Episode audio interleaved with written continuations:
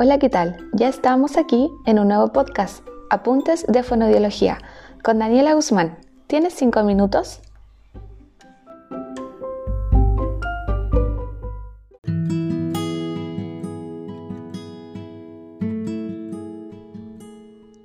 Alternaré los capítulos habituales de En Mente con apuntes de fonoaudiología. El objetivo es ganar conocimiento con apuntes curiosos que podemos obtener desde el pregrado.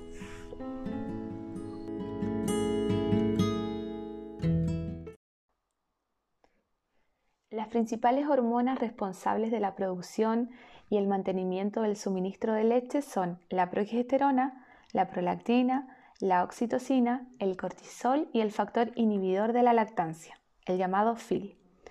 Durante el embarazo, los altos niveles de progesterona suprimen la producción de la leche al inhibir la liberación de la prolactina.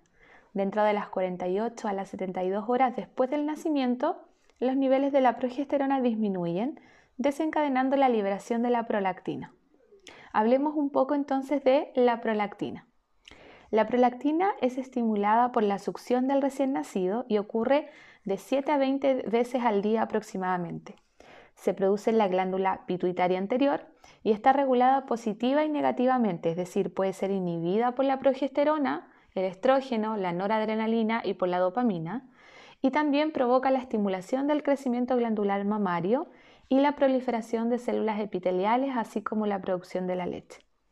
Los niveles séricos de la prolactina son altos durante las primeras semanas, pero disminuyen después de esto. Después de aproximadamente la semana 3, la prolactina vuelve a niveles cercanos a la del embarazo. Esta es una de las razones por la que la evaluación temprana de posibles problemas en la lactancia materna es tan importante. Durante la primera semana, la estimulación frecuente de los receptores táctiles de los pechos estimula el aumento de los receptores de la prolactina y con más receptores de prolactina disponibles, incluso a medida que los niveles de prolactina disminuyan naturalmente, la producción de la leche puede mantenerse durante el amamantamiento.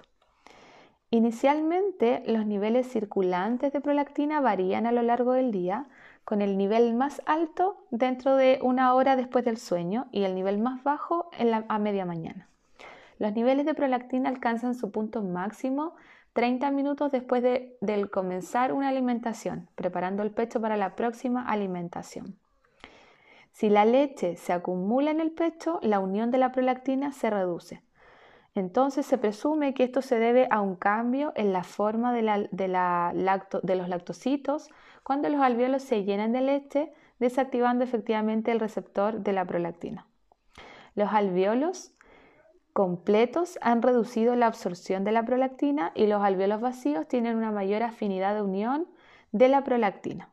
Cuando la prolactina no puede unirse, eh, la síntesis de leche disminuye, por lo que los pechos llenos resultan en un efecto como inhibitorio sobre la producción de la leche y a medida que los alvéolos se vacían, la prolactina entonces puede unirse nuevamente, lo que permite que los alvéolos se llenen otra vez de leche.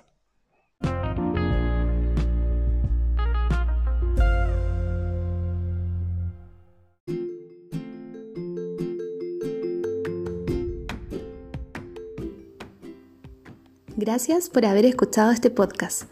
Si te ha gustado, dale like y sígueme en redes sociales. En el Instagram, Daniela Guzmán-fonoaudióloga.